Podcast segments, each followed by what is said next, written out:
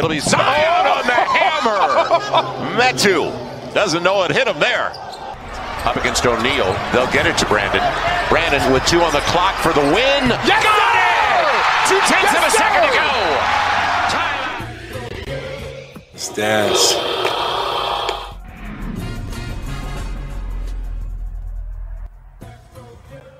Olá, nação pelicana, estamos aqui de volta para mais um Let's Dance Podcast, aquele podcast que cobre tudo que acontece com a franquia da Louisiana. Então, nessa semana vamos fazer aí um recap, né, dos primeiros seis jogos da temporada que a gente imaginava que poderia ser uma condição assim não tão favorável, mas parece que está muito pior do que, que a gente imaginava, né? Então, no último episódio, né, o, a gente fez um prognóstico aí de como que seria aí o, esses primeiros 10 jogos, a gente já tá na, passou da metade, né, tá no sexto jogo aqui, então o Rafa foi mais pessimista, falou que ia ser 3,7, né, 30%, eu falei que ia ser 40%, e o Ivan, que era mais otimista, jogou 50%, né, e por enquanto a gente tá com um 5, né? Então a gente tá aí com uma faixa de 20% ah, em relação a esses primeiros jogos, né? Somente com uma vitória. Então, Rafa, o que, que você acha? Tu acha que a gente vai conseguir chegar nesses 30% ou tu acha que tá difícil? Boa noite, cara. Fala, Gilson. Fala, pessoal. Boa noite. E olha lá, quem fala que eu sou pessimista, ó, eu chutei 30% e nós estamos com 20%. Então eu fui otimista. O Pelicans tá tendo alguns. Cada jogo parece que é um grupo de erros diferente, né?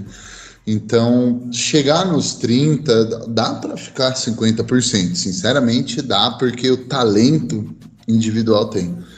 Mas pelo que tem mostrado, assim, pelo tanto de erros, assim, cada jogo é um erro, um jogo é um conjunto de erros. Um jogo é arremessando mal, outro jogo é muito turnover, outro jogo é a defesa que dorme. Por tantos erros diferentes, assim, eu acho difícil, assim. Eu, eu vou manter minha previsão aí de mais ou menos aí 3.7, 3.10. 3.7 eu já acho que tá até um pouco otimista, talvez, mas ok. Eu ainda acho que a gente vai acabar ficando aí por volta de 30%, uma boa parcela da temporada, que até o nosso Obezion voltar. Mas tem esperança sim. Se de repente, por exemplo, alguns jogadores como o Nick Hill derem uma acordada, derem uma melhorada ali, virarem pelo menos ali um jogador mediano de NBA. Kyra também virar um cara assim, tipo, sair do ano de rookie, né? Virar um cara de E segundo Rafa, ano. calma, calma, Rafa, calma, Rafa. Tu tá, tu tá cortando aqui a nossa, nossa pauta. Calma. Não dê spoiler pro pessoal. Calma, a gente nem começou. Eita! Não. Beleza, então assim, pessoal, tá vendo como é que tá a situação, né? O Rafa já E- começou já se desculpando, então quer dizer que o clima hoje não tá muito positivo, mas vamos lá, né? E Rafa, antes da gente lá. começar, já que tu já tá queimando a pauta, né? Vamos fazer aqui o mexão aqui do nosso parceiro, falar um pouco aqui sobre a, a rede que nos hospeda. Vamos lá, vamos lá. Fumble na net? Maravilha.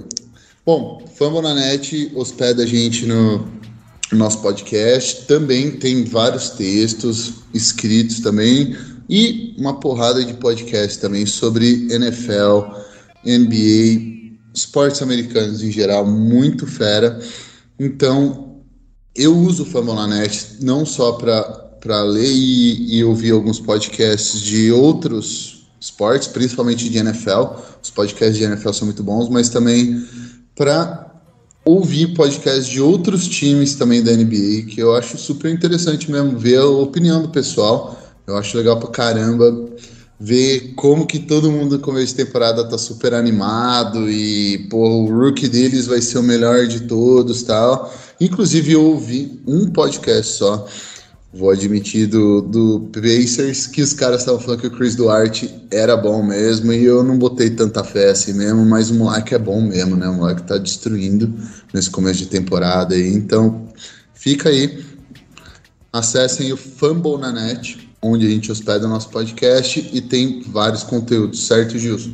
Certo. Sabia, Rafa, que para quem acompanha o da Net, os, os podcasts e as notícias né, de NFL, que agora nós temos dois Ingrams que usam o número 14 nas duas franquias de Nova Orleans? É verdade, né?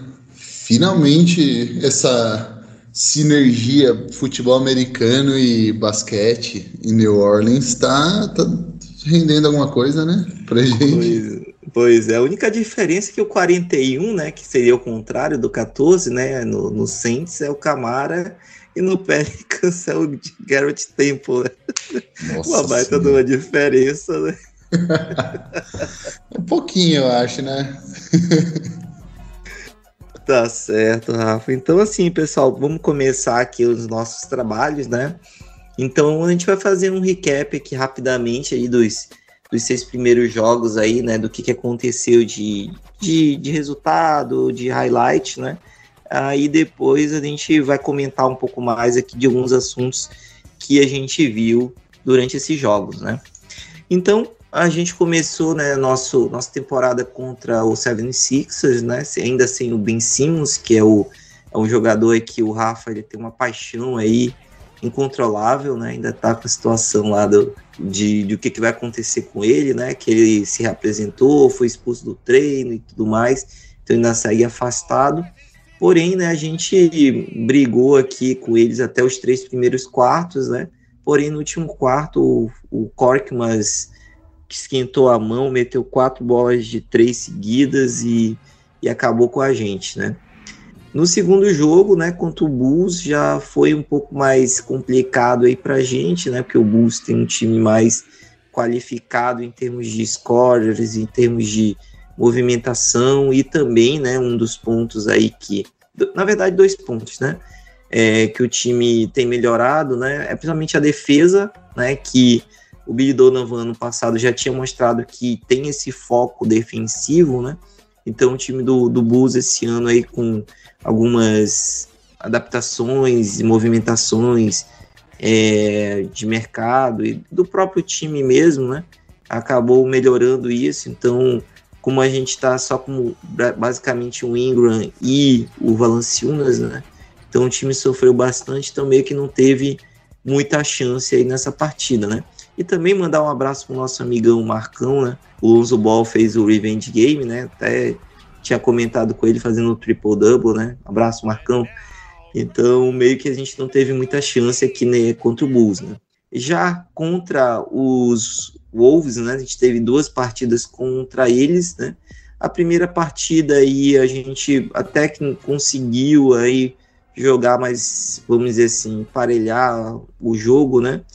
porém a gente cometeu muitos turnovers, né? Então fica muito complicado você conseguir ter uma boa defesa com uma quantidade grande de turnovers, né? Então, mesmo uma quantidade muito grande de turnovers, o time ainda conseguiu, né, quase encostar aí, quase ganhar. Então, é, esse primeiro jogo foi desse jeito e no segundo jogo, né, o time já conseguiu é, melhorar o aspecto defensivo, né? Então, é uma evolução, né, desde o primeiro jogo.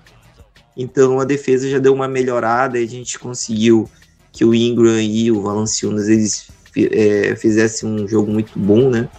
E daí a gente conseguiu uma, uma boa vitória. Uh, já contra o jogo contra o Hawks, foi um jogo aí muito disputado, né? Então o Rafa sempre fala pra gente, né, que vai ter jogos que a gente vai perder por detalhes, por falta de maturidade, né, por falta de experiência. Então esse foi um deles, né? Então a gente chegou muito parelho até os minutos finais aí, mas prevaleceu aí a, a experiência aí, né, de um time que chegou na final da Conferência Leste, né? Tiveram duas jogadas que até o Ingram comentou, né? Um que ele poderia ter feito downhill, né? Que seria atacar a sexta contra o Capela. Não deu certo, né? Ele preferiu arremessar de três, a bola não deu nem aro. E a última bola, né? Que ainda daria condição da gente é, a gente ganhar, né? Então ele também fez um arremesso aí muito contestado em cima do, do Andre Hunter, né? Também não deu não deu certo, né? Então foi outra chamada aí que não deu certo e a gente acabou perdendo no final. E né, esse jogo contra o Kings, né, também no Smooth Kings Center.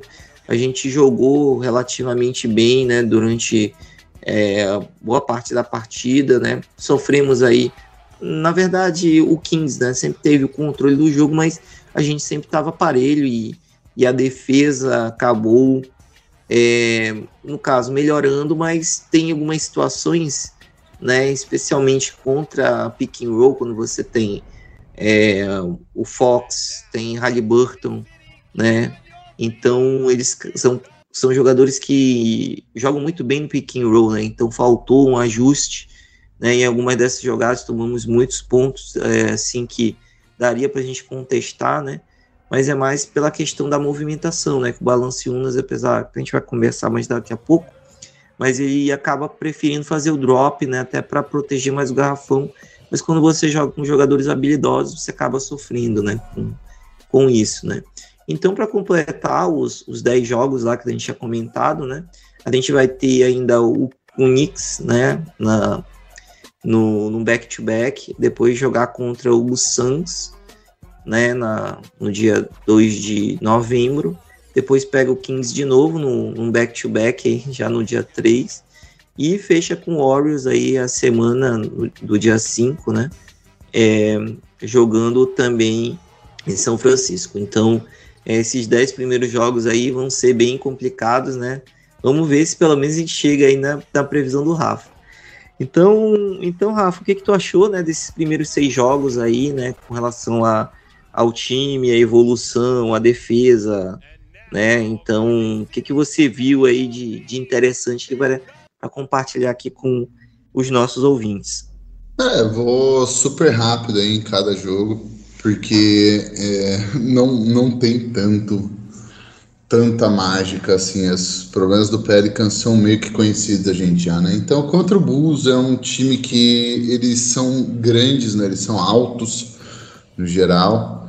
Uh, ainda mais questão sem o Kobe White, que não é exatamente pequeno também, mas uh, perto de uma lineup com Lonzo Ball ali, DeMar DeRozan, Patrick Williams. Ele, ele é relativamente menor, então o tamanho do Bulls acabou sendo um fator contra o Pelicans. O Pelicans não, não conseguiu jogar, impor o jogo que quer fazer contra um time que consegue trocar bastante ali, mesmo que tenha defensores assim abaixo da média, não, eles conseguem trocar e pelo menos ficar na frente ali. Isso daí já atrapalha bastante o Pelicans. Isso é uma coisa que tem me incomodado bastante no Pelicans é que a gente parece que tem saído um pouco, se afastado um pouco do mover muito a bola de um lado para o outro para bastante isolação. E quando você tem um time relativamente alto, longo, assim como o Bulls, isso daí te traz alguns problemas. As duas partidas contra o Wolves, eu acho que são bons matchups para o Pelicans, porque o Carl Anthony Towns não é exatamente um cara da defesa, né? Ele não é conhecido pela defesa, muito menos de Angelo Russell. Então, os nossos, tanto os nossos alas, armadores ali, vamos dizer, o pessoal menor ali do Pelicans, quanto o, o Valanciunas devem continuar tendo bons jogos contra o Wolves e a gente foi engolido por nós mesmos no primeiro jogo, né? 30 turnovers, é brutal, é violentíssimo, empatou com o recorde da franquia. Pra vocês terem ideia de quão ruim foi, né? E vocês sabem disso, então é complicadíssimo você ganhar um jogo que você desperdiça 30 posses de bola. É, não tem como, não interessa o time que for. Não dá. O segundo jogo, tanto que o matchup não é tão ruim que o segundo jogo foi a única vitória da gente e a gente ganhou relativamente bem, vamos dizer assim. Ganhou convencendo, ganhou jogando um jogo bom. Então, eu acho que contra um time do nível do Wolves, assim, o Pelicans está relativamente tranquilo na temporada. O problema é quantos são desse nível, né? E partidas subsequentes foi, de novo, ataque o ataque não, não vai rendendo. O ataque, quando o ataque não rende, quando a gente fica preso em arremessos difíceis, em arremessos no fim do relógio, arremessos relativamente contestados ou bastante contestados, é quase um contra-ataque para outro time. É difícil você estabelecer a defesa quando você não mata a bola, quando você não força outro time a repor a bola debaixo da cesta deles. Então, a defesa melhorou, na minha opinião, sim. Que nem o Gilson apontou aí, eu concordo totalmente com ele. A defesa melhorou, sim. Mas é, o ataque precisa ser melhor, precisa ser mais inteligente. Esse é o ponto. Talvez acelerar um pouco o pace, ou então talvez trazer mais jogadas ali para o Devontae Graham, para o Brandon Ingram, para o Jonas Valanciunas, que são basicamente os três caras que conseguem gerar arremessos, mas o, ata o ataque está deixando a gente um pouco órfão aí, enquanto a defesa melhorou, que é ótimo, porque acho que era o maior desafio, né, Gilson, do, da temporada anterior para essa.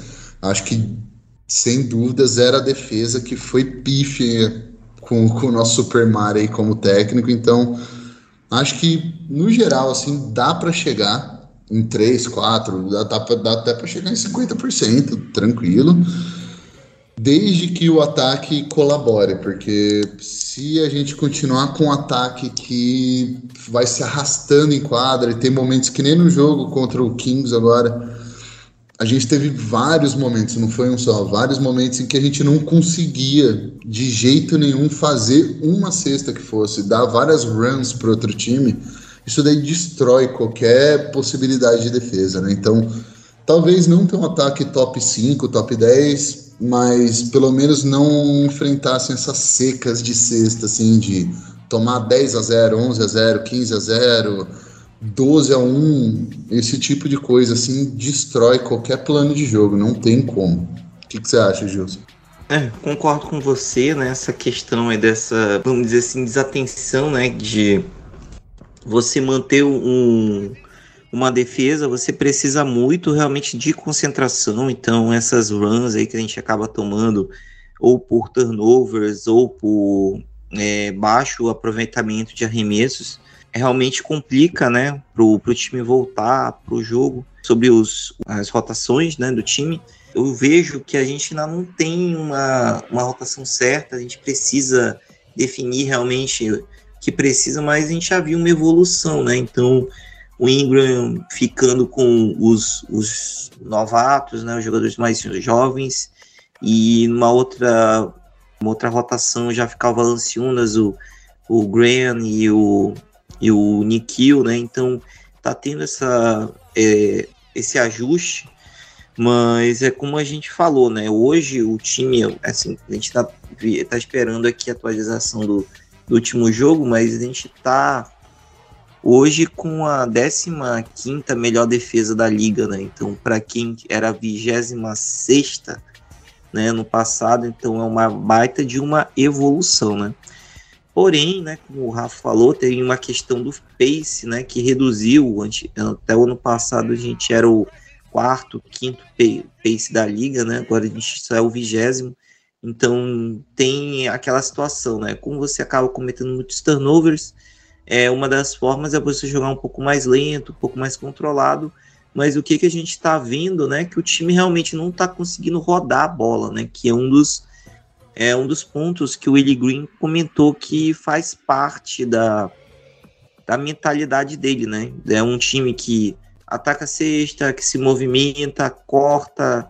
Então a gente vê, né, nesses últimos jogos, quando chega no final, é bola no Ingram e todo mundo fica olhando, né? Até o Rafa brinca muito com a gente com isso, né? Falando que o pessoal tá, tá de camarote assistindo o cara jogar, mas isso não ajuda, né? Porque facilita o trabalho da defesa e acaba dobrando e estão ficando numa condição que o cara não fazia um arremesso bom, né? Então, quando é o contrário, né? O cara sempre consegue um bom mismatch, aí faz o iso isolation. No nosso caso, não. O, Ingram pega, faz um, um isolation aí com um cara que às vezes até é o melhor defensor do outro time e ele tem que tirar alguma coisa da cartola, né? Por isso que acaba muito aqueles jogos lá, ele fez 25 pontos, mas arremessou 25 bolas. E aí, como é que fica a eficiência do time, né? Então, nesse ponto, né? Então, o que, que a gente precisava inicialmente, que era ajustar a defesa, parece que a gente já está conseguindo. principalmente pela questão da versatilidade, né? Até um cara que a gente vai falar daqui a pouco, que é o Herb Jones, né? Que ele tem contribuído bastante com, com a defesa. Então, essas lineups aí com, com defensores que eles são mais versáteis acabam fazendo com que o time melhore também essa parte defensiva, né? Então, até uma das situações que eu vejo, né, quando o Zion voltar, é manter esse ala que defende, que tem essa versatilidade, né, que pode ser o próprio Herbie Jones ou pode ser o Josh Hart, né, que tá que tá voltando e depois de ter jogado o primeiro jogo, agora tá voltando no sexto jogo, né, que daí tem esse jogador versátil que acaba ajudando na defesa, né? Então, pessoal, o que a gente viu, né, desses jogos foi justamente essa evolução na defesa, né? No começo a gente tem muito turnover, mas é muito pela questão da adaptação dos jogadores, né? Então, mas quando o Zion voltar, né, a gente tá naquela quando o fulano voltar, né, quando a gente tá naquela, né, esperando para que é, para ver qual que é o patamar que esse time vai chegar, né? Porque esse time tá, tá mais moldado para ele esse ano do que no ano passado, né? Com mais opções aí de espaçamento, né?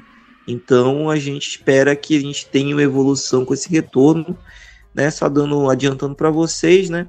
É, no final dessa a gente está gravando aqui no dia 29, né?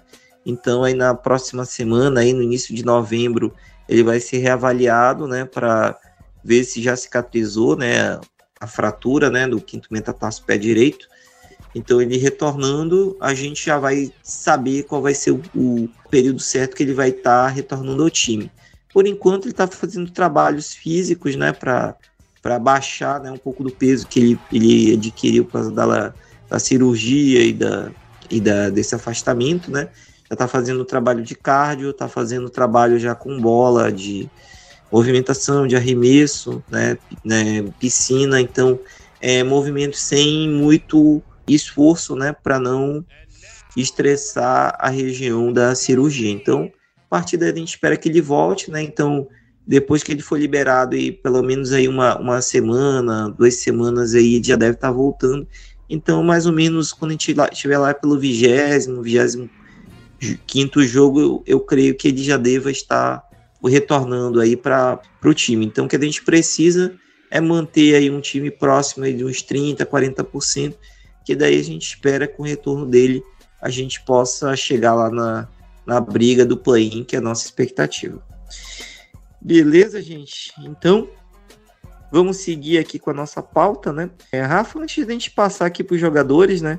Um dos pontos aqui que a gente está vendo aqui, que está acompanhando no retorno da liga, essa questão do novo critério de faltas, né? Do novo que está sendo aplicado. Então, o, o Trey Young tem reclamado bastante, o James Harden também, né? Que são jogadores que sempre pegam uma grande quantidade de, de faltinhas, né? Quando a gente fala, né? Que é justamente aquelas faltas de contato, que o jogador acaba cavando um contato com as mãos, com os braços, né? É, às vezes, quando o jogador que está pulando está é, tá sem, vamos dizer assim, o controle do corpo, ele acabava jogando o corpo em cima, pegar a falta, então isso está sendo é, meio que avaliado pela liga, então essas faltas já não existem, né?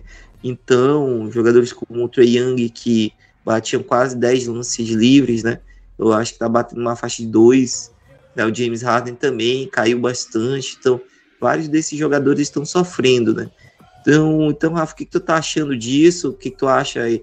Por exemplo, o Ingram, né? O Ingram, ele tá com quase 13 drives e ele só tá batendo 2.5 lances livres por partida, né? Então, é até um contrassenso do, do que ele do que se esperava dele, né? Para você ter uma, uma ideia, Rafa, o, o Devonte Graham, que é conhecido, né, por não ser um cara que batia muito lance livre, tá batendo mais lance livre que o Brandon Ingram, tá? Então quase um lance livre a mais do que o Ingram, então tá uma coisa muito estranha, né?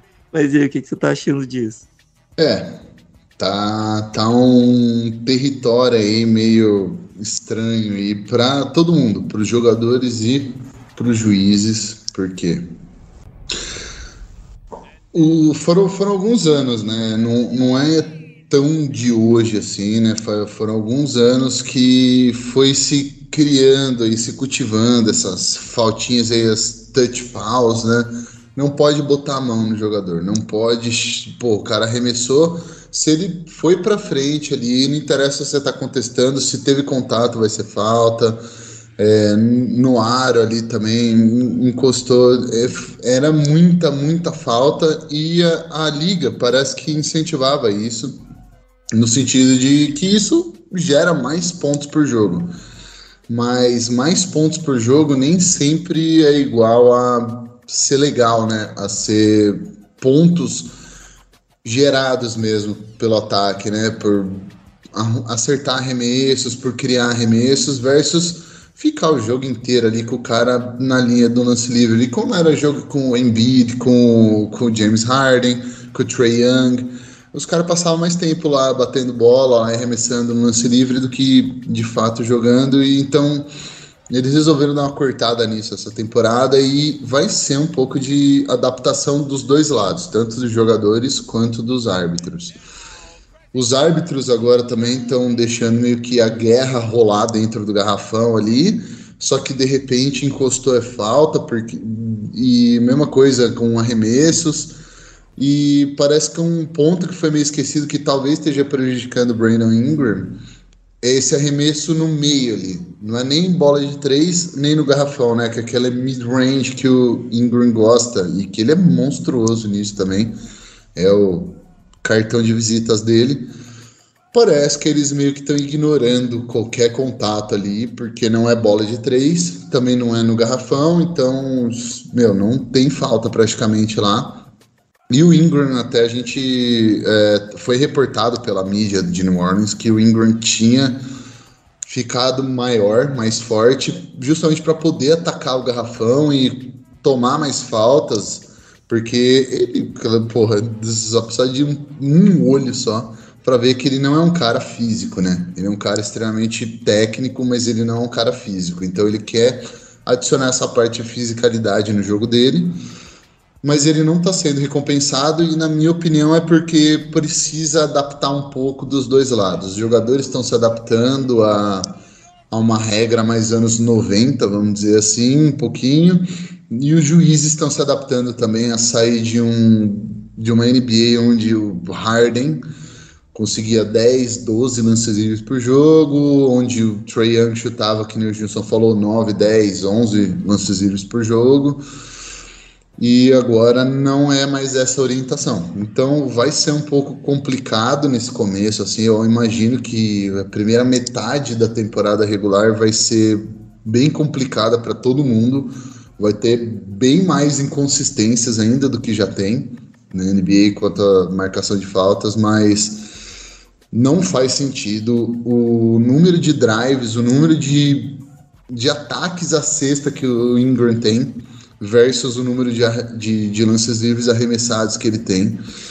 Uh, Devontae Graham, por exemplo, que, que o Gilson falou, né? O cara é um anão e tem mais lances livres arremessados. Inclusive, é só um, um asterisco aí, né? Que o Jonas Valanciunas é um, porra, é um colírio mesmo, né? Porque o cara, até o jogo de hoje contra o Kings, não tinha errado nenhum lance livre na temporada. Ele tava tipo, coisa de tipo 26 de 26 antes do jogo. E a gente que teve alguns centers aí, como Ashik, bem, bem lá atrás.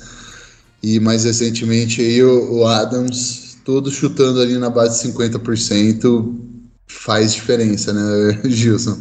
Pelo menos para mim, assim, eu me sinto 200% mais confiante de ter esse cara lá nos últimos cinco minutos, porque eu sei que não é uma opção para outro time. Pelo menos uma opção óbvia de falta. Mas a juizada e os jogadores vão ter que se, se ajustar, se entrar num acordo aí do que, que pode e o que, que não pode, mas por enquanto não faz nenhum sentido. Então não se assustem de vocês verem umas coisas assim que não faz sentido nenhum. Porque é o que está tendo não só para o Pelicans, mas para todos os outros times também. Não está fazendo sentido porque foi uma mudança, mudança muito drástica e ninguém está sabendo ainda como que funciona. E Rafa, mas e quando o Zion voltar, o que, que tu acha? Tu acha que ele vai sentir mais ainda, né? Que era um, um dos pontos que a gente sempre reclamava, né? Que ele não tinha quantidade de faltas que ele merecia, né? O que, que tu acha? Tu acha que vai, vai mudar muito para ele? Não? Qual é a tua opinião sobre isso? Cara, então, como eu falei, eu acho que como ele vai demorar para voltar pelo jeito, né? Eu, eu, pelo menos, eu tô achando que vai demorar aí. Na base do que você falou, em uns 20, 25 jogos aí, pelo menos, para voltar. Não, não da, de agora, mas no total. Eu acho que já vai estar tá mais. Todo mundo já vai estar tá um pouco mais acostumado quando ele voltar. O que, que pode o que, que não pode. Né? sim, ele é um cara disruptivo. Ele é um cara que não tem igual hoje na NBA quanto à fisicalidade, atacar a cesta. O cara é, é muito rápido, muito habilidoso e muito forte, muito atlético. Ele é uma combinação que não tem hoje na NBA e nenhum outro jogador. Mas eu acho que quando ele voltar já vai estar um pouco mais estabelecido, mais padronizado o que, que é o que, que não é. Então eu não acho que ele vai sofrer tanto que nem o Ingram, por exemplo, está sofrendo agora. Eu acho que os arremessos, os lances livres do Ingram vão subir conforme a temporada vai, vai andando, porque ele tá tomando falta, né? Acho que todo mundo que tá vendo os jogos tá vendo que ele tá tomando as faltas, só não estão sendo marcadas. E também o Pelicans está fazendo algumas faltas também que não estão sendo marcadas, tá, tá, tá, uma bagunça. Então, eu acho que quando ele voltar já vai estar tá mais estabelecido e eu não acho que ele vai sofrer tanto. Eu acho que vai ficar mais ou menos que nem na temporada passada. Porque como ele não é impactado em nada, pelos arremessos de três, que é o foco da mudança, eu acho que vai ficar mais ou menos ali no, na temporada passada. Ele vai, ele vai ganhar menos lances livres do que ele merecia, mas ainda assim é muito lance livre e vai ajudar pra caramba o ataque do Pelicans, principalmente no que a gente falou anteriormente, né? Aqueles momentos que o Pelicans não consegue por dois, três, quatro minutos fazer uma cesta, toma aquelas runs de outros times ali o Zion, simplesmente sendo Zion, sendo agressivo, ele vai acabar, pelo menos segurando um pouco ali o Rojão ali, nem que seja na linha do lance livre. Tá certo, é isso mesmo.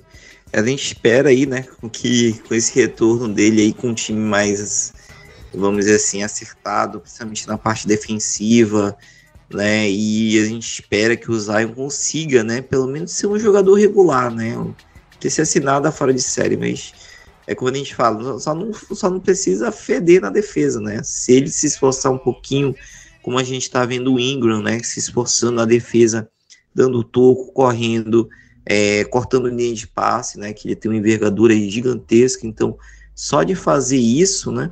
Ele já ajuda bastante, né? Até um caso engraçado, né? Que a gente já, já falando aqui dos jogadores, né? Do Devonte Grant, que quando a gente fez a contratação, né? O pessoal sempre fala, pô, mas o cara é um anão, como o Rafa falou, né? Não tem versatilidade defensiva, um defensor negativo e tudo mais, cara, mas pelo que a gente tá vendo, ele, ele pelo menos é um cara esforçado, sabe?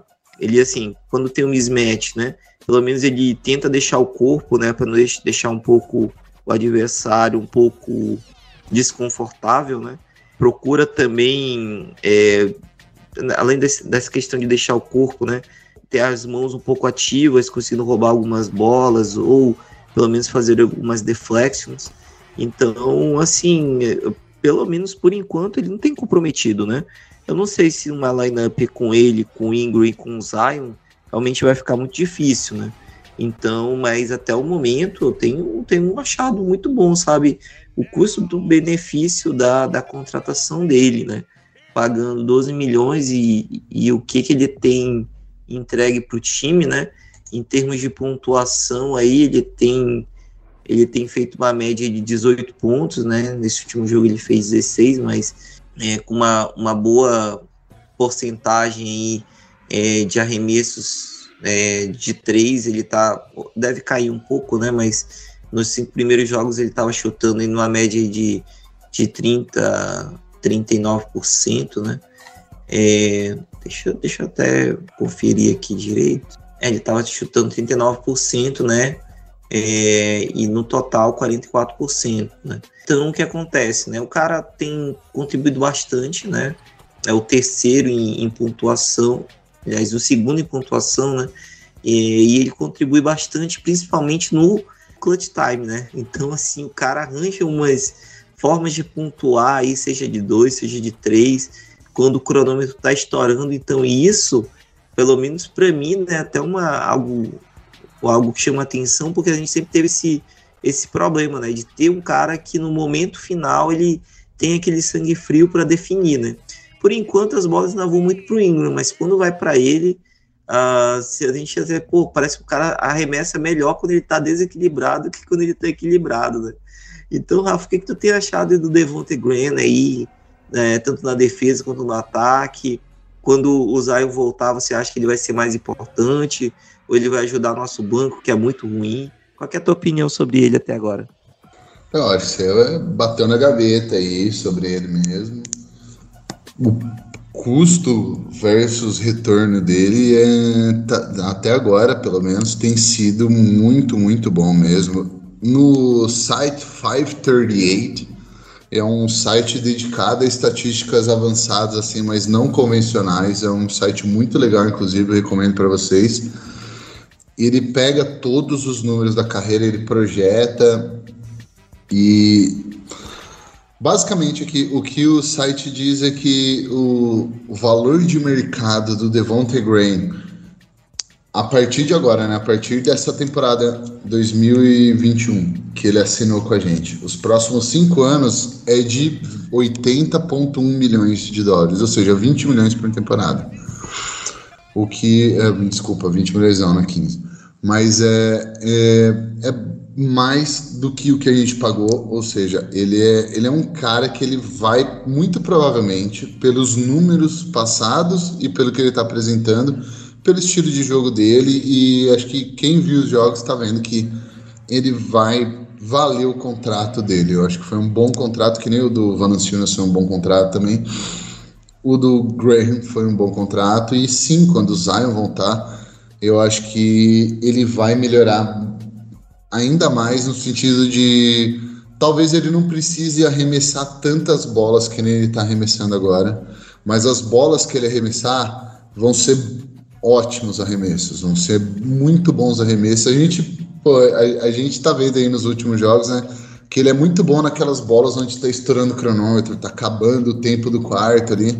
Ele mata aquelas bolas espíritas, né?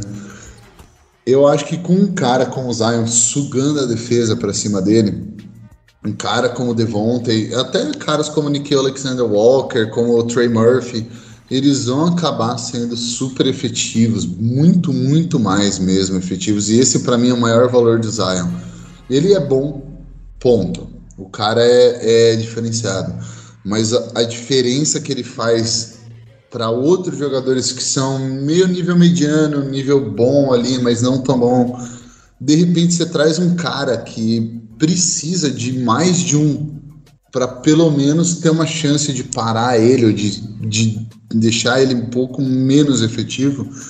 Você abre o jogo para tantos outros caras que são medianos, mas de repente num jogo explodem, meio que como o Corkmas. Foi contra a gente mesmo no primeiro jogo contra os Sixers. De repente, um cara X ali, um Kyle Lewis, um Devontae Graham, que não é tão X, né? O cara é totalmente parte da rotação, com minutos altos, mas. Um Trey Murphy, que não começou muito bem a temporada, de repente, um cara como Zion destrava totalmente o resto da temporada para ele.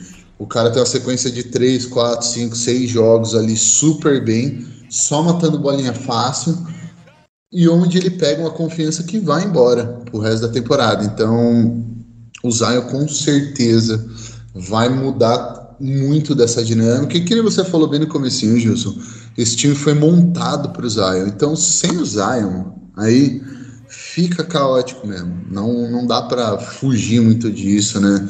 De repente, o Ingram, que era para ser meio que o Robin ali do, pro Zion ser o Batman, de repente a bola cai na mão dele e vambora, Ingram. Só que daqui a alguns jogos você vai ter que voltar o Robin porque o Zion volta. É, é caótico. É um desafio para o time se ajustar, sabendo que daqui a um certo tempo eles vão ter que se reajustar de novo, né? Então, pro, até para o Green deve ser uma coisa meio complicada, né? Beleza. E se a gente achar ali um caminho ali, uma sequência ali que funciona e tá funcionando super bem. Vai que o Pelicans ganha quatro jogos seguidos, cinco jogos seguidos, e aí volta o Zion. E aí, o que, que a gente faz? É um puta de um bom problema, né? Você ter um cara nível MVP voltando para o seu time, mas e aí, sabe? É, é, eu entendo um pouco dos, das dificuldades do Pelicans também, porque esse time foi, que nem você falou, montado em volta do Zion. E o Zion não está aqui agora. Então, vai ter dificuldades mesmo. Mas sim, Devontae, ótima contratação, porque vai encaixar certinho com o que o Zion faz. E o Devontae é maravilhoso. Ele é até melhor, inclusive, na, temporada, na carreira dele, desculpa no drible, né? Depois de bater a bola, arremessando, ele é melhor do que no catch and shoot. Então, não é um problema, mesmo que os times vão com tudo em cima do Zion, a bola chega no Graham, ele tem a habilidade de botar a bola no chão e ainda assim matar uma bola de três, até melhor do que se ele não botar a bola no chão. Então, é, ele é um cara extremamente útil para o que o Pelicans vai precisar quando o Zion voltar. Porque com certeza a gente viu já. O Zion, cara, ele é um imã de defensor. Toda vez que ele ataca a cesta, que é sempre basicamente, ele vai trazer todo mundo. Então vai abrir arremesso para todo mundo, principalmente o Graham. E eu acho que o Graham vai ficar só melhor com o Zion voltando. Pois é, Rafa, essa questão aí, né, do que você falou, né, ah, o time vai, pode se, vamos dizer, se moldando, né, sem o Zion, mas eu acho isso até positivo, sabe? Porque o nosso maior problema é quando a gente começa a fazer as rotações e a gente vê que quem está entrando não está conseguindo manter o nível né, do, do time titular. Né? Então, talvez o Devonte pode ser esse nosso sexto homem, ou o Nikhil, que a gente vai falar daqui a pouco, né? Mas realmente a gente precisa de uma lineup aí que quando o Zion tiver sentado, né? É, e não tiver com os titulares, a gente tem que saber como que vai rodar esses jogadores, né? Então meio que está sendo um treino aí, principalmente para o Ingram, né? Que está é, em alguns momentos ficando sozinho com todos os, os role players do time, né? Então é, eu creio que a gente vai ser um negócio mais positivo, sabe, do que negativo. Então eu vejo com bons olhos. E já que você falou bastante do Zion, né? Vamos falar desse pivô, esse center que a gente nunca teve, né? Um cara que no ataque, meu amigo, é, pode arremessar, pode jogar a bola nele que ele vai tentar dar um jeito de pegar uma falta, fazer uma cesta, pegar um rebote de ataque, né? Que é o nosso querido Valanciunas, né? Então, assim, só, só uma estatística aqui, Rafa, só para eu estar tá passando aqui com o pessoal, até, até achei isso interessante. É, hoje, né, em termos de arremesso de, de três pontos, né, a gente é o time que arremessa é, uma quantidade de 35 bolas por partida, né? A gente arremessa 33 bolas por, por jogo, né? Então é uma quantidade baixa em relação à liga, né? A gente é o 22 segundo que mais arremessa, né? Quem arremessa mais é o Utah Jazz, que arremessa incríveis 45 bolas, não, 43 bolas por partida, ah, de 87 Maria. tentadas. Então vamos dizer assim, os caras arremessam 50% das bolas de 3 pontos. E, é e o percentual nem é tão alto, Rafa, é até abaixo da média da liga, né? Que é em torno de 33%. Quando a gente fala dessas 33 bolas arremessadas, né? A gente tem uma, é, vamos dizer assim, um percentual até que relativamente bom eu não sei se depois desse último jogo vai cair um pouco, mas hoje a gente está em o, o, décimo time que mais acerta em termos de percentual, né? Então, o que que isso, isso aqui impacta e onde que o Valanciunas entra, né? Quando a gente vai avaliar os rebotes ofensivos, olha, os Pelicans pegam 12.8 rebotes ofensivos sem Zion Williamson. O que que significa? Quer dizer que o nosso amigo Jonas Valanciunas, né, está pegando aí quase cinco rebotes ofensivos por jogo. É, cinco rebotes, 4.8. Então, é o cara pega coisa. Muita, muito rebote ofensivo. Então, ele consegue se enroscar lá com os, com os adversários, consegue tomar frente, consegue pegar aquelas faltinhas. Aí você imagina quando o Zion voltar, que ele também pega uma quantidade bem alta, né? Então, o que, que a gente vai precisar muito, Rafa? que que os caras continuem chutando a bola de fora, né? Espaçar, mesmo que tenha erro, tem gente que vai pegar rebote lá embaixo, né? Então, assim, falando do, do Jonas, o que, que tu tem achado aí do desempenho dele, principalmente a parte ofensiva, beleza, a gente já esperava que ele fosse entregar, né? Mas defensivamente, né, que é até um ponto que tem, tem chamado a atenção, né, do é, que ele tem se esforçado aí para ele não é um shot blocker, né? A gente sabe disso, né? Mas ele tem se esforçado, ele tem conseguido dar 1.2 tocos por jogo, né? Então isso já ajuda em algumas situações ele consegue pular verticalmente, consegue atrapalhar o adversário, né? Então aí assim, o que, que você tá achando aí desse cara? Como que vai ser o encaixe dele com o Zion? Que a gente viu que ele mata a bola, mas não é não é o ponto forte dele. O ponto forte dele é lá no low post mesmo, né? Forçando. Então, como é que você vê aqui? Como é que vai ser essa adaptação? Se vai ser um pick and roll? Se vai ser ele mais lá no poste baixo, o Zion tentando cortar, ele no, no lado mais mais forte, né? Para tentar pegar o rebote ofensivo. Como é que tu vê aqui? como é que vai ser esse encaixe dele. Pois é, é, você, pô, você resumiu super bem, né? O Pelicans é um time que pega muito rebote. Até o Nick Alexander Walker, ele tá com média de tipo sete rebotes por jogo e ele é um guarda, né? Ele é um dois, basicamente. Um e dois, né? Então, até os nossos armadores, o Devontae Graham tá com. Acho que, se eu não me engano, ele tá na maior média da carreira dele de rebotes por jogo também. Então, assim, o Pelicans é um time que privilegia, assim, que busca pegar os rebotes. Eu acho isso sensacional, isso é uma ótima coisa, porque você só transforma a defesa em ataque pegando rebote defensivo. E você só estende o seu ataque, porra, você vai errar você não vai matar todas as bolas.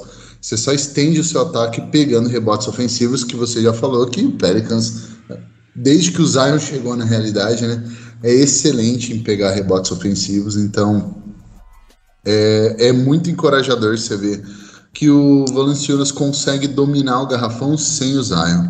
Como que eu vejo esses dois existindo? Eu acho que de início vai ser meio complicado. Eu não vou mentir, aí vocês vão falar, pô, o cara é é pessimista. Mas é porque os dois vão provavelmente tentar chegar no mesmo lugar, que é no rebote ofensivo. O Zion não é um bom reboteiro defensivo e eu acho que esse é o caminho que vai andar a temporada.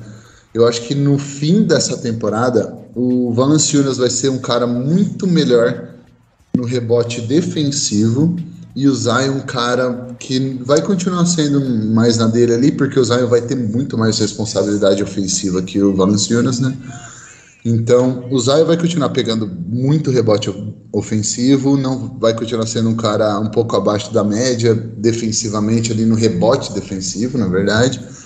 Mas eu acho que o Valanciunas vai acabar transicionando um pouco mais para não ir atrás dos rebotes ofensivos, mas gastar a energia dele não trombando depois de um arremesso no ataque, mas trombando com geral, soltando o cotovelo, jogando o corpo ali para pegar um rebote defensivo, porque o Zion é um cara que tem essa tendência, e até eu acho que é uma decisão inteligente do Pelicans, de mandar o Zion embora. Saiu um arremesso, vai embora, cara. Não fica para pegar o rebote defensivo. Vai embora. A gente vai mandar nossos armadores, nossos alas e tem o Valanciunas ali para garantir vai embora, porque se a bola chegar em você no contra-ataque, é muito mais vantagem para a gente do que você ficar lá atrás brigando pelo rebote defensivo. Não, eu concordo com isso do Pelicans. Eu não acho que o Zion vai ser um bom reboteiro defensivo ao longo da carreira dele, não porque ele não é capaz, mas porque ele é tão atlético, tão rápido, tão forte, tão habilidoso, ele consegue finalizar depois do contato que é um desperdício você mandar ele ficar na defesa para pegar o rebote defensivo. Vai embora, deixa que o resto do pessoal faz o trabalho sujo e a gente vai botar a bola em você numa situação de contra-ataque depois de um rebote. Então, para mim, vai ser meio que eles vão trabalhar tanto o Valanciunas quanto o Zion ao longo do jogo, eles vão tentar não jogar juntos muito. Ele, eu acho que o Willie Green vai tentar botar o Valanciunas para carregar os reservas, que você falou que não são muito bons e não são mesmo. Né, a gente está vendo aí, tem dois rookies recebendo minutos em cima do Satoransky e do Temple, basicamente, né? Que são dois veteranos que a gente esperava que pelo menos não se segurassem em cima de dois moleques de 19, 20, 21, 22 anos, né? Então, a gente está vendo aí que o nível do banco realmente não é legal. Mas eu acho que a tendência é quando o Zion voltar, o Valanciunas jogar um pouco menos de início e carregar um pouco mais a segunda unidade, deixar o Ingram e o Zion jogarem um pouco mais juntos. Isso é uma coisa super valiosa do, do Valanciunas, é que com o Devontae Graham e o Ingram, e desculpa, e o Valanciunas jogando na segunda unidade, jogando com os reservas, você pode construir uma química muito melhor do Ingram com o Zion, que são de fato os superstars do Pelicans. São os caras que você precisa que se entendam dentro de quadra. Então, você tendo um cara capaz de carregar o ataque por 5, 6 minutos ali, que o banco vai estar em quadra, no Valanciunas, né? Você consegue ter uma opção de um cara lá dentro super competente para matar bolas lá dentro, jogando no post no Valanciunas, e outro cara que é super competente em matar bolas de fora no Devontae Graham. E isso tudo com Ingram e Zion descansando no banco. Então você sempre vai ter dois caras ali com, com jogos que se complementam, dentro e fora, dentro e fora. Você nunca vai fugir da sua característica. E aí vai do, do Pelicans de construir essa identidade de in and out, de dentro e fora. Você ter sempre esse one-two punch ali, dois caras, sempre um, dois descansando no banco, dois atacando. E aí, para finalizar o jogo, eu particularmente vou com o, um quem tiver com a mão quente.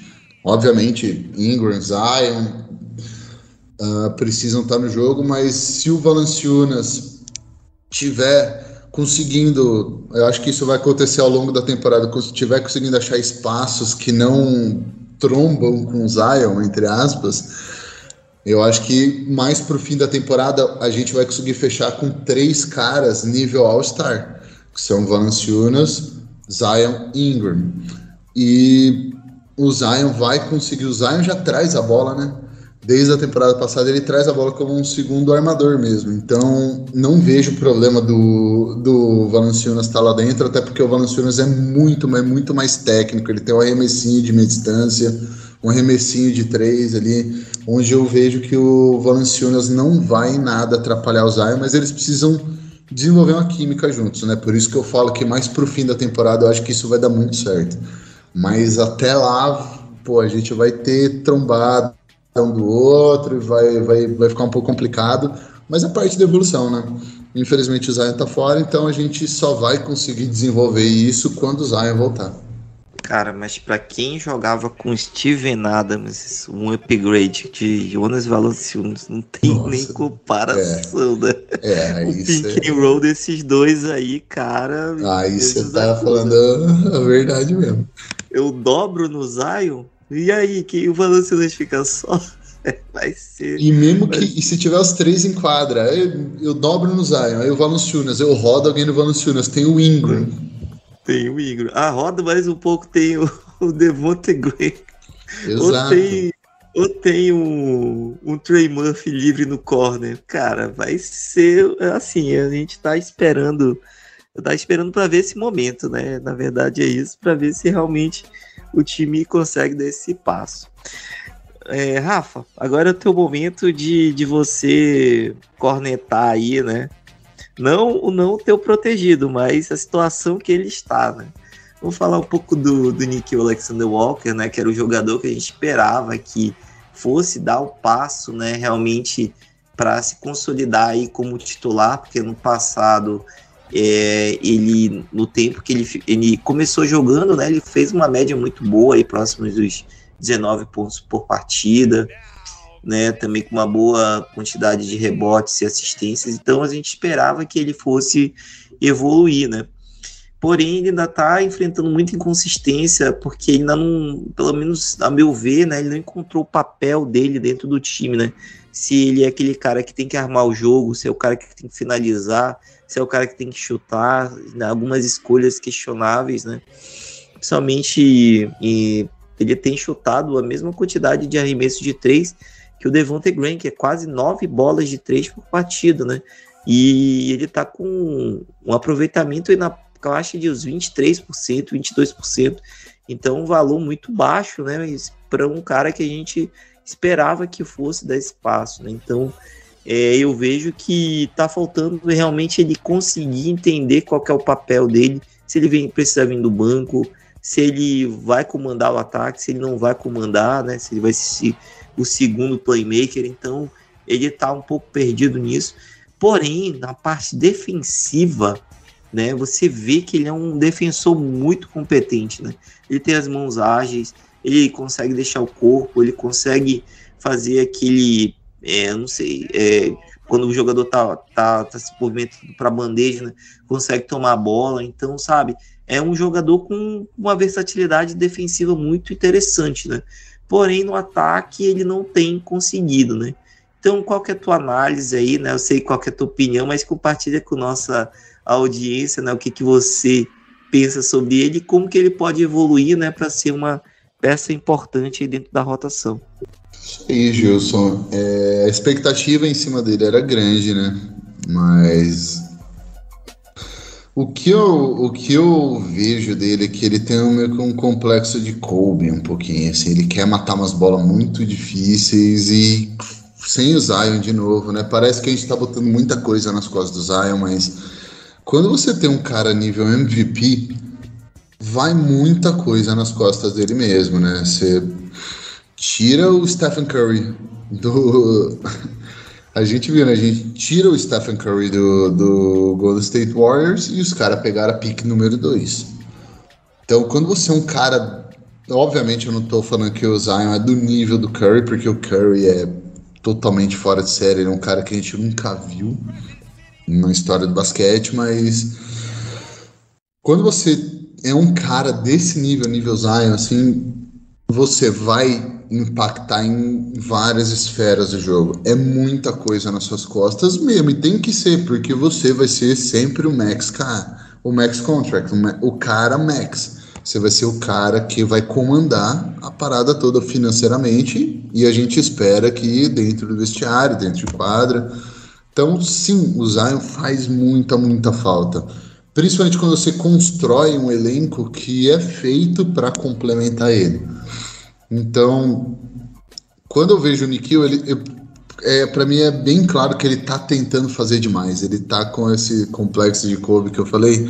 Ele tá tentando umas bolas muito difíceis. Ele tá tentando arremesso caindo para trás de meia distância logo no começo do jogo. Ele tá tentando umas bolas onde ele troca de mão no ar e, e são coisas assim que não era para ele estar tá fazendo, porque na realidade era para ele estar tá tendo mais protagonismo, esse tanto de arremessos contra reservas dos outros times. Não era para ele estar tá arremessando nove bolas de três, que nem você falou. E não porque ele não é capaz de matar essas bolas, mas é porque ele está forçando muitas dessas bolas. Então, o que que acontece? Ele tá perdido, ele tá meio nesse, nessa areia movediça, né? Ele tá. não sabe se ele arma, né? Que nem você super bem explicou, Gilson. Porque a gente teve um problema chamado Eric Bledsoe na temporada passada. Era pro Nikhil Alexander Walker ter desenvolvido o fio dele pelo jogo e ter entendido melhor como funcionam as rotações da NBA como que funciona atacar a cesta, como que funciona arremessar com uma mão na cara, como que funciona um step back contra a defesa nível NBA. Era para ele estar tá tendo todos esses problemas que ele está tendo hoje na temporada passada. E era para o Eric Bledsoe tá talvez iniciando a partida no começo da temporada, mas não demorou muito para todo mundo que acompanha algum jogo do Pelicans vê que o Bledsoe não, tem, não tinha condições de estar tá começando, muito menos estar tá jogando 30 minutos por jogo. Então, um legado assim muito prejudicial para o Pelicans, tanto do Stan Van Gundy quanto do Bledsoe, foi justamente ter tirado esses minutos do, do Nikhil Alexander Walker. Porque a gente tá vendo o Nick Alexander Walker sofrer, tá, e tá sofrível, tá nojento. Hoje acho que ele foi 5 de 16, 5 de 17. E ele não tá, ele não é que como se hoje foi uma noite ruim para ele, né? Na temporada, ele tá matando 35% dos arremessos e 25% das bolas de três. Não, não é como se hoje foi uma noite ruim para ele. Toda noite está sendo ruim para ele. Acho que só o primeiro jogo que ele foi bem mesmo. Então é, é triste para mim porque não não era para ele estar tá sofrendo assim agora. Era para ele estar tá sofrendo assim na temporada passada, onde ok, beleza, a gente tinha mais tempo para desenvolver a molecada. Agora numa temporada onde a gente já tá meio um pouco pressionado, porra, Zion precisa reassinar e o Zion nunca foi para os playoffs, basicamente, né? Só play-in. E a gente tá vendo aí Memphis com Jamoran liderando a liga em pontuação por jogo. E o Memphis já foi para os playoffs, já botou inclusive o Golden State Warriors para fora do play-in para ir para os playoffs. E a gente tá vendo outros times aí, tirando o Oklahoma City Thunder e talvez o Houston Rockets, que eu acho que estão bem no comecinho do rebuild deles, todos os outros times estão andando. E a gente não parece que, que sai do lugar, né? Parece que as nossas estrelas avançam, melhoram, melhoram, melhoram até quererem ir embora. E os role players não parece que andam. E é justamente por causa disso. A gente fica repetidamente dando minutos para Gary Temple, para Eric Bledsoe e e antes disso para cara, sabe, sempre foi assim para jogadores que que atrasam a molecada. Então, para mim, talento Nick Alexander Walker tem e tem de sobra e ele tá realmente tomando decisões questionáveis, mas por quê? ele não teve nenhum gostinho disso. Jogou que 21, 22 minutos na temporada passada, perdeu alguns jogos por lesão, que ele torceu o tornozelo feio na temporada passada. E justo quando ele estava ganhando mais minutos e estava jogando bem na temporada passada, meteu 30 pontos, acho que foi, em cima do Clippers na temporada passada. Então é complicado. Você vê assim, eu fico realmente puto de ver o quanto que o Pelicans desperdiçou de oportunidades com o Stephen Gundy e com o Eric Bledsoe. Quando eu vejo o Nick Alexander Walker meio perdidão ali, e eu não concordo com vocês, Gilson. Dessa vez eu não vou concordar que eu, eu não eu acho que ele é bom defensivamente. Eu acho que ele tem a envergadura, a agilidade, a inteligência, mas ele tá tentando fazer tanta coisa no ataque que pelo menos nesse começo de temporada, eu acho que ele tá indo mal defensivamente. Não porque ele é ruim defensivamente, mas porque ele tá com tanta carga, tanto que ele se bota quanto o Pelicans precisa dele mais ofensivamente mesmo, que eu acho que ele não tá com a energia e com o foco que ele deveria ter defensivamente para ser o bom defensor que ele com certeza é. Quem viu qualquer jogo do time do Canadá, também da seleção do Canadá, viu que o cara é capaz, o cara consegue fazer assim, tanto ofensivamente quanto defensivamente. É, acho que eu vou concordar contigo agora, olhando assim com mais calma, que eu, eu fui no, no teste do olho, né? Que realmente ele tá mais ativo, mas quando você avalia o defensive rating dele, assim, realmente tá muito, muito pior, né? É, o net rating dele tá em menos 12, então realmente você tem razão aí com relação a essa questão, né? A cabeça do cara não, não, não tá no lugar certo, né? Então eu espero, né, que, que aconteça com ele foi a mesma situação que aconteceu com o Jackson Reis ano passado, né? Que ele passou um tempinho lá, mais ou menos ruim, foi pro banco e tudo mais. Mas quando voltou, voltou muito mais ativo, né? Já com uma mentalidade diferente. Então, a gente espera que ele consiga melhorar nesse, nesse sentido aí, né? É, a gente já está caminhando para o final, mas eu queria uma opinião rápida, Rafa, sobre os nossos novatos, né? Principalmente o Herbie Jones, que já depois da, da contusão do Josh Hart sumiu, né? A posição. A gente esperava até que fosse o Najee Marshall, pelo que ele fez na última temporada, mas esse cara, ele tem uma envergadura aí de 2 metros e 13, é um cara que é muito versátil na defesa, ele pode defender cinco posições, então, apesar de ofensivamente ele ainda ser muito cru, né, é, até, até um fato engraçado, Rafa, presta atenção, sempre quando os, os jogadores, o Willie Green tá dando entrevista, é, sempre o Herb Jones está no fundo lá arremessando com o Fred Vinson, né? Então, nesse, nessa última partida contra o Sacramento, né? E até matou bola de três, então foi, foi bem interessante isso aí, né? Então é um cara que ele tem essa mentalidade de, de trabalhar, né? De querer melhorar e já está contribuindo agora, né? Como, como novato aí, se bem que ele não é tão novato assim, né? Se, se a gente vê aqui, ele é só um ano mais jovem que o, que o Brandon Ingram, então ele já era um sênior, né, quando saiu de, de, Alabama, então o cara que foi é, defensor da, da sua conferência, né, então é um cara, assim, bem qualificado, né, que saiu na 35ª é, posição do draft. E o Trey Murphy, né, como você falou no começo, né, no começo ainda tá se adaptando, assim, mas quando você vê, né, a questão do, dos arremessos de três, quando ele tá, tá posicionado, né, é, ele consegue matar essas bolas, né? Ele está com uma média de 42%, né? Mesmo sem não arremessando é o que a gente esperava que ele pudesse arremessar, né? Mas é um cara aí que pode contribuir. E ele tem fechado jogos, né? Ele e o Herb Jones têm fechado jogos.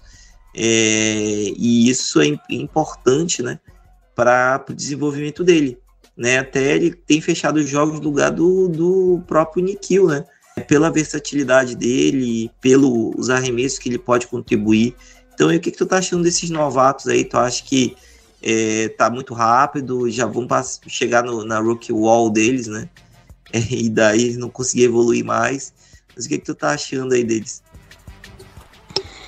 Sim, você foi perfeito né, nas suas comparações aí mesmo. Eu acho que é isso aí mesmo.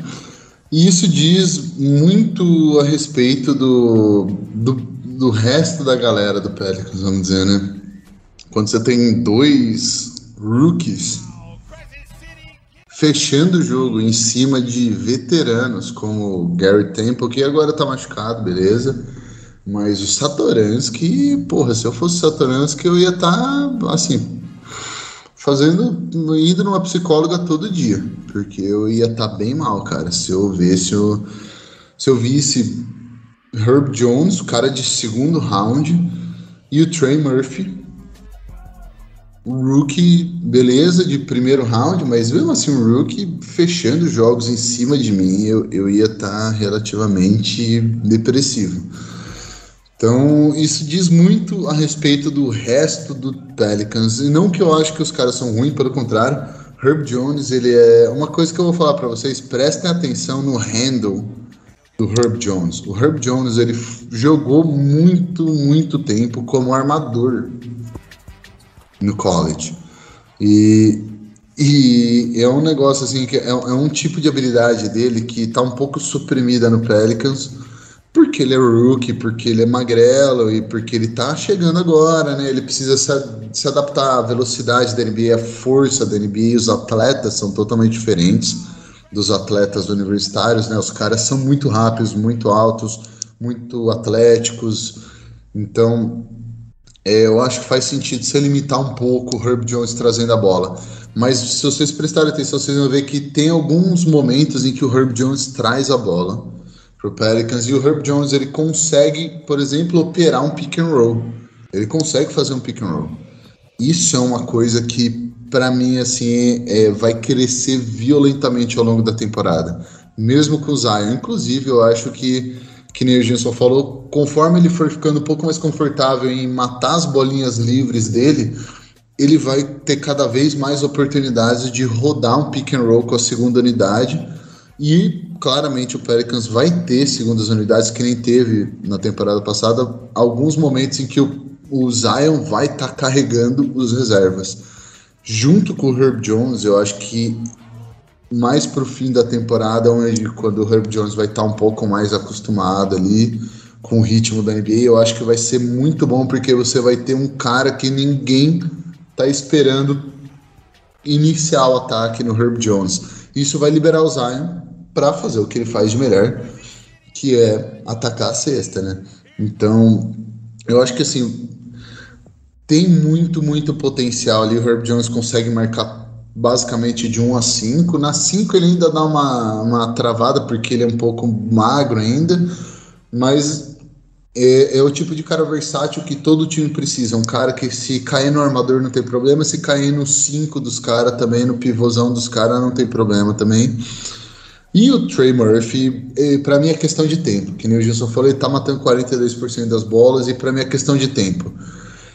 É só dar tempo pro moleque, continua botando a bola nele. Eu quero que ele continue arremessando. E ele vai continuar arremessando, porque ele é um cara extremamente confiante. Tudo que a gente viu até agora, que ele confia nele mesmo. E eu acho ótimo porque é questão de tempo até ele voltar a matar bola automaticamente. Que nem ele matou na Summer League, que nem ele matou na pré-temporada. E ele é um cara que ele também consegue pegar os seus rebotes ali, ele consegue lutar para defender, ele, ele passa pelos corta-luz. Então eu tô super otimista com esses dois, por incrível que pareça, eu tô otimista lá. Com esses dois rookies, por quê? Porque eles não custaram muito pra gente.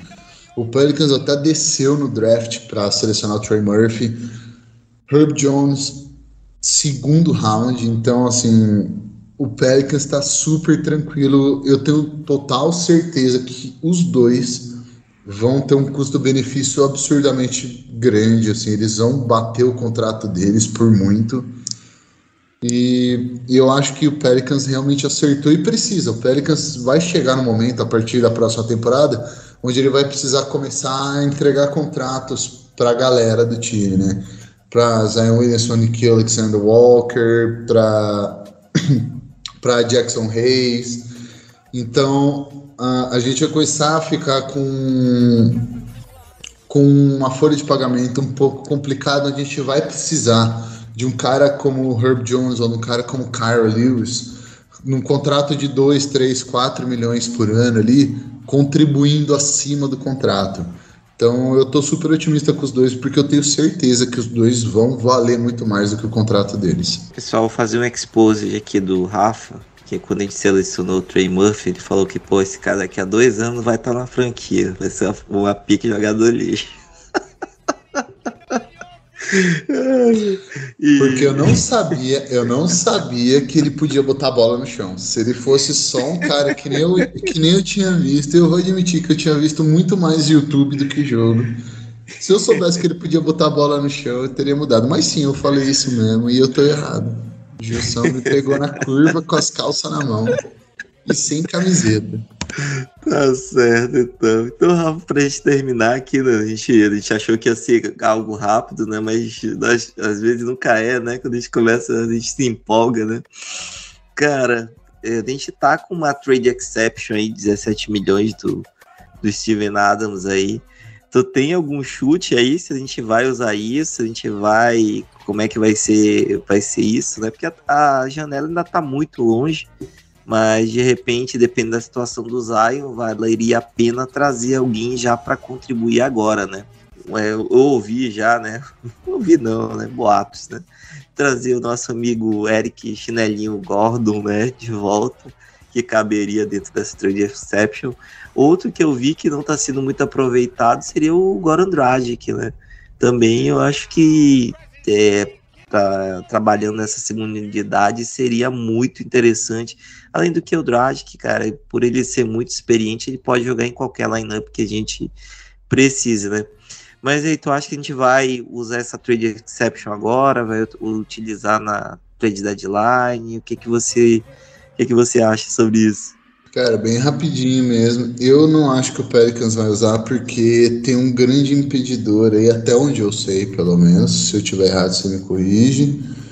Mas a gente não pode agregar uma trade exception com outros jogadores. Eu não, não tenho 200% de certeza, mas até onde eu entendo, a gente não pode agregar com outros jogadores a trade exception. Então eu acho que isso vai complicar um pouquinho para o Pelicans, mais ainda, porque eu acho que para um cara como o Dragic, por exemplo, eu não acho que ele vai querer vir para cá. Então, por mais que o pessoal fale assim, não, não tem tempo, e não, os caras não conversam, conversam. A gente não pode ser inocente, óbvio que conversam. Então, eu sinceramente eu não acho que o Pelicans vai usar, mas poderia usar. E o meu Dark Horse ali, o meu cara totalmente fora do radar que eu acho que vai acabar ficando disponível lá perto do, do lá para trade deadline, eu acho que é o cara que vai ficar disponível e eu gostaria muito, vocês vão me xingar pra caramba, mas tudo bem. Mas eu queria muito usar isso daí, mas obviamente mais jovens, Pix, a porra toda, mas Domantas Sabonis. Eu tô vendo o Pacers aí deteriorando lentamente. E eu tô vendo que pô, os caras brigando com, brigaram com o técnico na temporada passada, tem discussão, e aí os caras mudam coisas na franquia, mas ao mesmo tempo TJ Warren tá dois anos sem jogar. E é um time medíocre que tá apanhando aí no leste, que não, também melhorou, mas não tá dessas coisas. Eu ainda acho que você botar um cara que é um passador que nem o Sabonis, um, um, cara que consegue matar suas bolinhas ali, meio que que nem o Valanciunas de fora, puta reboteiro, um cara que joga lá dentro também. Eu entendo, ah, mas o Zion, tal, tal, tal, mas eu acho que quando você tem jogadores bons, jogadores inteligentes, bons, nível All-Star, nível All-NBA, sinceramente, pegue os números da última temporada do Sabonis, vocês vão ver que foi um negócio absurdo.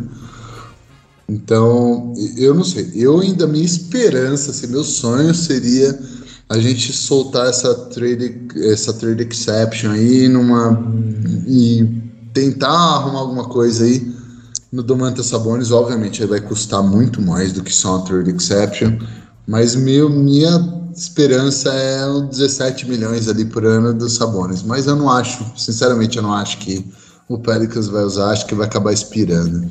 Pô, agora tu me pegou, ó. Saboninho aqui também é um é um sonho, cara. O cara desse com esse skill aí com e é um assim um potencial dele, né? É, e além disso, né, eu era também fã do pai dele, né? Quem não era, né?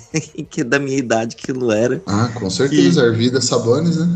Isso, eu ainda cheguei, eu vi ele na, na, na época do, do Portland, né? Assistia na televisão, cara, tô com o joelho todo bichado, é, não conseguia nem andar, mas que ele fazia divisão de jogo, de passe, de segurar cheque, cara, nossa, era, era algo assim inimaginável, né? E ele no auge, ele era um cara super atlético, né? Então, é, é sonhado com nada, né, Rafa? Mas já, já caminhando aqui pro nosso final, né? Eu queria que tu desse um destaque final aí, se tiver, ou é, quiser passar alguma informação, ou mesmo só agradecer os nossos ouvintes que nos aguentaram até agora.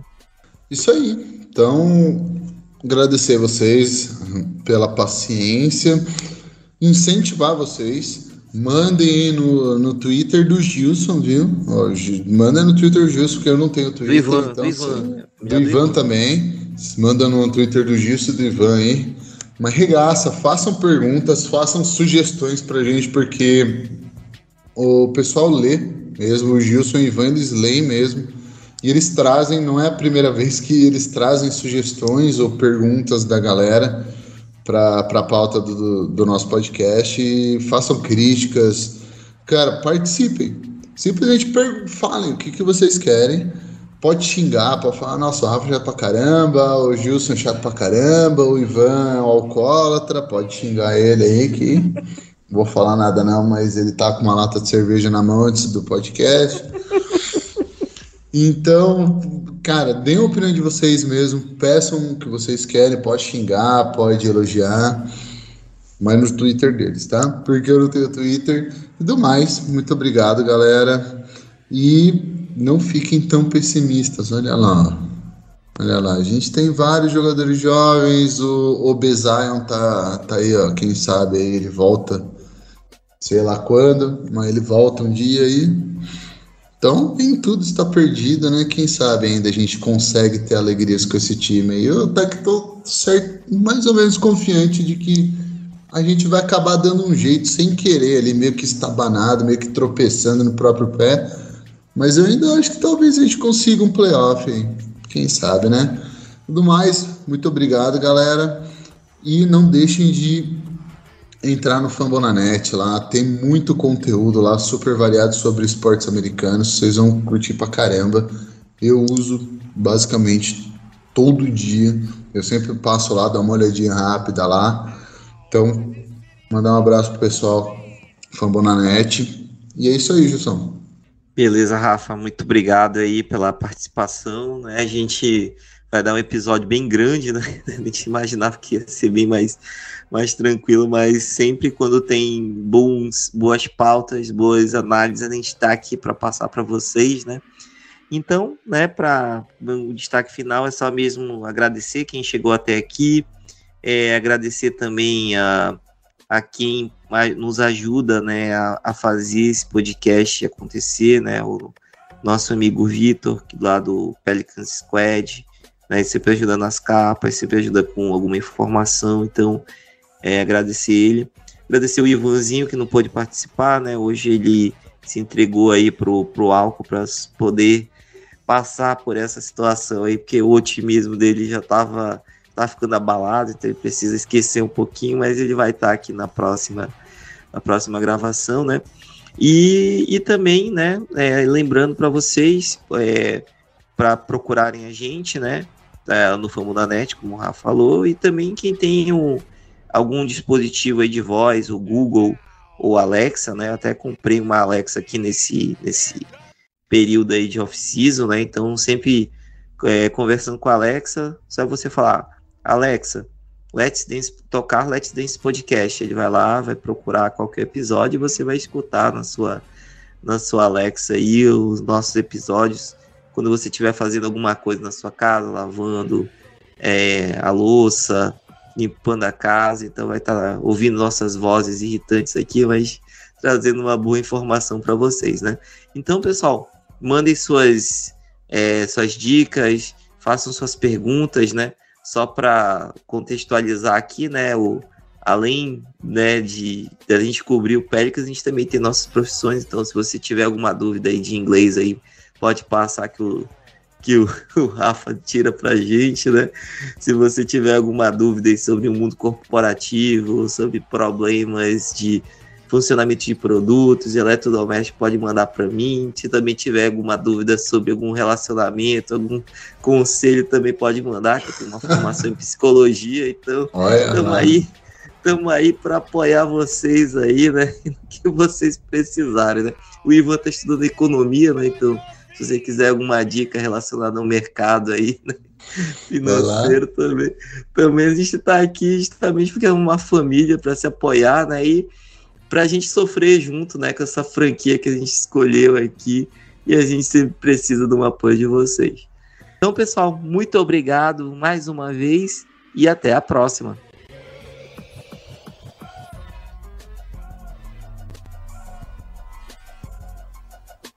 Esse podcast faz parte do site Fambonanet. Acesse fambonanet.com.br.